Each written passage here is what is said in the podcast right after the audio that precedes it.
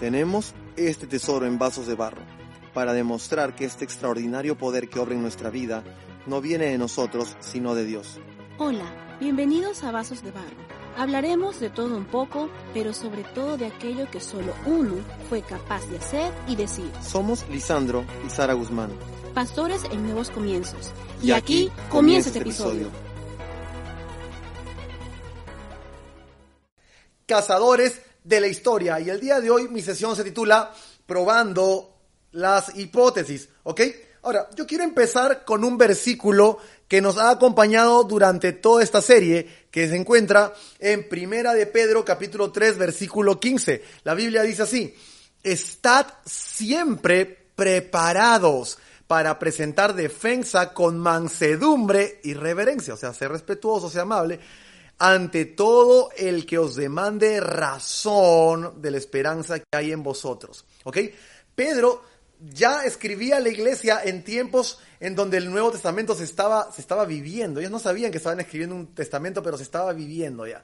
Y Pedro les animaba a la, a la iglesia a defender para, para, dar razón. O sea, el cristianismo es un asunto de fe, pero que sea un asunto de fe no quiere decir que no sea un asunto intelectualmente satisfactorio, que sea un asunto razonable. De hecho, lo es. Y es por esa razón que estamos hoy aquí enseñando toda una serie de apologética que como pueden ver en la zona de comentarios es eh, la forma en que nosotros ayudamos a los creyentes a pensar y a los pensadores a creer. ¿Ok? Ahora, la, la sesión pasada ya habíamos establecido una serie de hechos históricos aceptados por todo el mundo prácticamente, tanto creyentes como escépticos, tanto cristianos como ateos aceptaban ciertos, ciertos hechos históricos, ¿ok? Como por ejemplo que existió un hombre llamado Jesús que tenía discípulos, que murió bajo el reinado de Tiberio y, cuando era procurador Poncio Pilato, Después eh, también era aceptado de que la tumba, tres días después de la crucifixión, fue encontrada vacía. Y también es un hecho aceptado por todos el que los discípulos hayan estado convencidos de que vieron a Jesús resucitado después de haber estado muerto, ¿no? Primero fue Pedro, luego Juan, luego Santiago, luego los doce, luego 500 eh, seguidores de Jesús al mismo tiempo, o 500 personas al mismo tiempo, y finalmente Pablo, ¿no? Entonces, esos son algunos de los hechos que han sido aceptados por todos. Ahora, nota que con respecto a la resurrección, y esta es una gran diferencia que nos separa a los creyentes de los escépticos, los creyentes estamos convencidos de que Jesús resucitó. Los escépticos reconocen de que los discípulos de Cristo estaban convencidos de la resurrección de Jesús, mas ellos no, no reconocen que Jesús resucitó. Solo piensan que los creyentes creen haber visto a Jesús resucitado y le dan una serie de explicaciones para esto, ¿no? La otra cosa que vimos es que todo hecho histórico no se puede demostrar mediante las ciencias físicas, sino que tienen que ser demostradas mediante ciencias históricas. Por ejemplo, tú no puedes demostrar que Miguel Grau nació metiendo ese experimento en un laboratorio o dentro de un tubo de ensayo, tú no puedes demostrar de manera eh, física o química la independencia del Perú, por ejemplo, que fue el 28 de julio de 1821, pronunciada por don José de San Martín. Ese tipo de cosas no se demuestra mediante ciencias físicas, se demuestra mediante ciencias históricas, ¿ok? Y finalmente lo que también estábamos viendo es que hay suficiente evidencia para considerar que los hechos que acabamos de nombrar son hechos verídicos, son hechos reales. El asunto es que en torno a todos estos hechos se han planteado una serie de hipótesis y son estas hipótesis lo que deberemos poner a prueba el día de hoy, ¿ok? Entonces yo no voy a hacerla muy larga, vamos de frente a la primera hipótesis, que es la hipótesis del estrés postraumático. Esta hipótesis es bastante sencilla.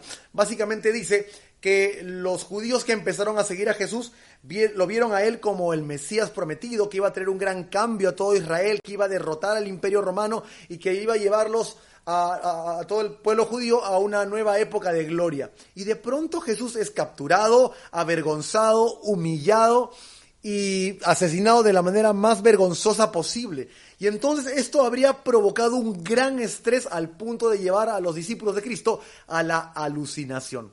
¿Ok? Ahora, este, esta teoría explicaría la convicción que sentían los discípulos, pues si ellos realmente alucinaron haber visto a Jesús vivo, entonces estaban convencidos en su mente, aunque fuera una mentira, ellos creerían que, que vieron a Jesús vivir luego de haber muerto. Entonces, esto explicaría la convicción de sus discípulos, ¿ok? Sin embargo, esta teoría tiene algunos problemas, pues no explica entonces la tumba vacía, porque si solamente fue una alucinación que ocurrió en la mente de los discípulos, el cadáver debería haber seguido en la tumba, pero esto no fue así. La tumba fue encontrada vacía y todos los historiadores, tanto creyentes como escépticos, están de acuerdo en esto. La otra cosa que no explicarían es la conversión de Pablo, porque para Pablo este asunto de ver a Jesús crucificado más bien sería una victoria. Recuerda que Pablo era enemigo de Cristo, era enemigo de la iglesia, los perseguía, porque él creía que estaban una secta que, eh, que, bueno, atacaba lo que él creía. Él era fariseo de fariseos, dice la Biblia. Entonces, para él esto era un estrés, era una tremenda victoria más bien. Entonces, este primer hipótesis tendría principalmente estos problemas, ¿ok? Hipótesis número dos es la hipótesis de que la resurrección es un mito, ¿no?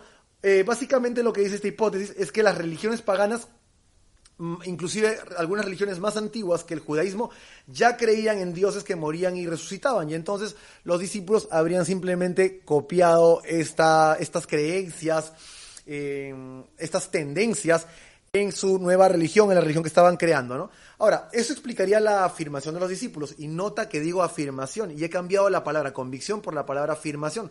Porque si la resurrección fue un mito que ellos inventaron, entonces realmente no estaban convencidos de eso. Lo estaban haciendo por alguna otra razón, pero no por convicción. Al punto de entregar sus vidas eh, en sacrificio y morir y ser martirizados por esto, eso no, no, eh, no tiene ningún sentido, no tiene ninguna lógica, ¿ok? Pero en todo caso, esta teoría explicaría la afirmación de los discípulos, pero lo que no podría explicar eh, nuevamente, como en el caso anterior, es por ejemplo la tumba vacía o la conversión de, del apóstol Pablo. Y de hecho, el gran problema de esta hipótesis es que no existe ninguna fuente histórica que valide estas historias de la resurrección de Osiris o de Anubis o de Mitra o de tantos otros dioses que que uno está viendo ahora en Internet. Ahora, tú puedes entrar a Internet, poner dioses que mueren y resucitan y vas a encontrar un montón. Pero ese es justo el problema, que la única fuente para esta hipótesis es YouTube. Tú quieres ver qué tan confiable es una hipótesis, observa sus fuentes, observa a qué fuentes está recurriendo, ¿ok? Para este caso de dioses que mueren y resucitan, la única fuente es YouTube. Nosotros en las sesiones anteriores hemos abordado a los historiadores más connotados y de más alto nivel que la historia universal ha conocido. Hemos hablado de Flavio Josefo, hemos hablado de, Cornelio Tácito y podríamos hablar de un montón de historiadores más. Decíamos que hay, un historiador eh, erudito del Nuevo Testamento, agnóstico a todo esto, enemigo de la iglesia, Bart Ehrman, que decía que para el cristianismo hay por lo menos 12 fuentes independientes para validar la, mayoría de los hechos que están en el Nuevo Testamento, que básicamente son los hechos que acabamos de ver en la introducción. ¿Ok? Entonces, esa sería la teoría número 2. Teoría número 3 es una teoría que de hecho salió del mismo Nuevo Testamento, la teoría del robo del cuerpo. Esta teoría básicamente dice que los discípulos probablemente para, para darle credibilidad a la nueva religión que estaban fundando, habrían robado el cadáver de Cristo, ¿no? Como les decía, esta hipótesis incluso se encuentra ya registrada en el Nuevo Testamento cuando los enemigos de Cristo Jesús, que eran los fariseos, los escribas, los sacerdotes de la época, vieron que la tumba estaba vacía, tuvieron que sobornar con grandes cantidades de dinero a los soldados romanos para que se inventen la mentira de que Jesús seguía muerto, pero lo que había ocurrido es que sus seguidores se habían llevado el cuerpo. Ahora, si esta teoría fuera cierta, la tumba vacía tendría explicación. Claro, llegaron los discípulos, engañaron o superaron de alguna forma a los soldados romanos, abrieron la tumba y lograron sacar el cuerpo. Y claro, la, tumba parece vacía tres días después de la crucifixión. Eso se estaría explicado. Pero el problema, esta, esta hipótesis también tiene problemas. La primera es la convicción de los discípulos, porque nuevamente, ¿quién entrega la vida para ser martirizada hasta la muerte por una mentira? ¿Quién hace algo así? Tenemos abundante documentación para saber cómo murieron los discípulos. ¿no? Eh, ya sabemos, por ejemplo, que, que, Pedro murió crucificado de cabeza, que a Pablo lo decapitaron. Sabemos que Juan, siendo el único discípulo que murió por causas naturales, un tiempo antes de morir, lo metieron vivo para ser hervido en aceite caliente. Entonces, ¿Quién en su sano juicio estaría dispuesto a ser perseguido por el resto de su vida, capturado, encarcelado, humillado, avergonzado, martirizado y finalmente ejecutado por una mentira? Este es un gran problema para esta hipótesis, ¿no? Y eh, eh, el segundo gran problema que enfrenta esta hipótesis nuevamente es la conversión del apóstol Pablo, una de las mentes más brillantes de la época, uno de los personajes famosos por haber discutido con los pensadores más connotados en el aerópago. Eh, ¿Cómo explicas tú la conversión del apóstol Pablo. Entonces, la teoría del robo del cuerpo también es una teoría o una hipótesis que tiene bastantes problemas. Y nuevamente, según el método histórico, según el método científico histórico, la hipótesis que uno plantea tiene que estar en la capacidad de explicar todos los hechos en torno a lo que se quiere demostrar. ¿Ok? Hipótesis número cuatro. Jesús realmente no murió. Ahora, esta hipótesis nos dice que Después de la tremenda paliza que Jesús recibió, incluyendo los clavos en la mano y la lanza en el costado, que habría quedado inconsciente, pero que después de un descanso reparador dentro del sepulcro, luego de tres días de haber estado durmiendo, se despertó, se despertó, se recuperó, se despertó. ¿Ok? Ahora, esto explicaría la tumba vacía. Claro, él no estaba muerto, se había desmayado, pero tres días después se levanta y sale. ¿No? Entonces la tumba vacía estaría explicada explicaría también la convicción de los discípulos, porque claro, ellos creyeron haberlo visto morir, creyeron haberlo visto ser sepultado, y luego lo ven vivo, entonces claro, están convencidos de que él ha resucitado, ¿no? El problema con esta cuarta hipótesis, y bueno, tiene varios problemas, es primero el error de los verdugos. ¿Cómo gente especializada, dedicada a ejecutar prisioneros, confundiría a alguien que está desmayado con alguien que ha muerto? ¿No? El segundo problema es cómo alguien torturado, cómo alguien después de haber recibido tremenda paliza como la que recibió Jesús, tendría la fuerza necesaria para mover una roca de aproximadamente dos toneladas, vencer o engañar en todo caso a los soldados romanos que estaban custodiando la, tumba. Y finalmente, cómo alguien después de tremenda paliza tendría la fortaleza para caminar hasta, hasta la ciudad para encontrarse con sus discípulos.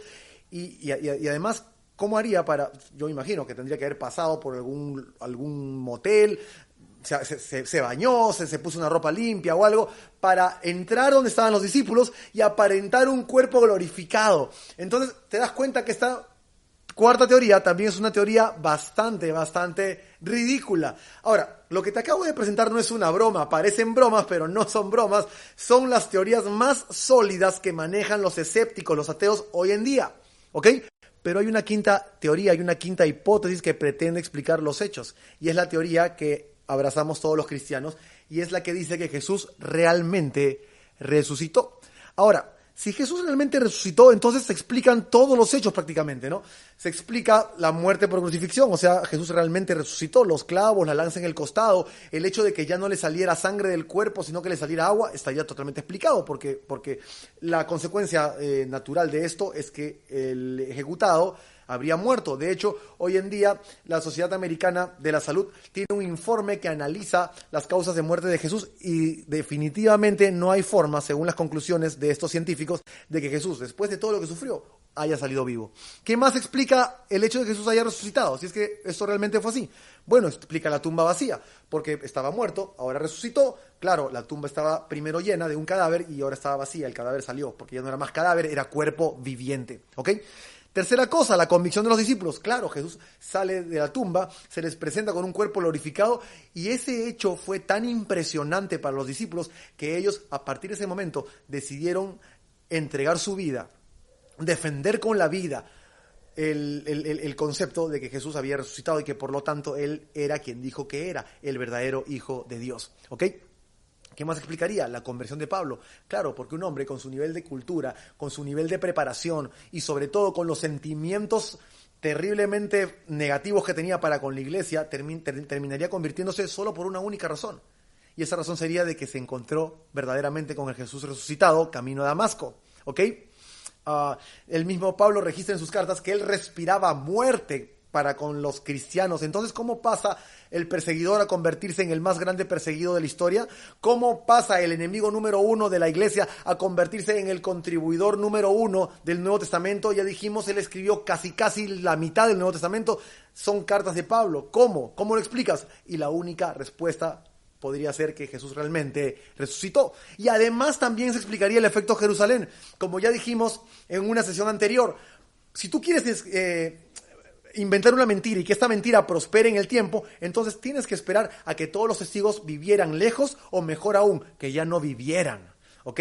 Pero este asunto del rumor de que Jesús había resucitado comienza en la misma ciudad en donde estaba la gente que vivió los eventos, que fue testigo de la crucifixión, que fue testigo del Vía Crucis, que fue testigo de la resurrección de Cristo.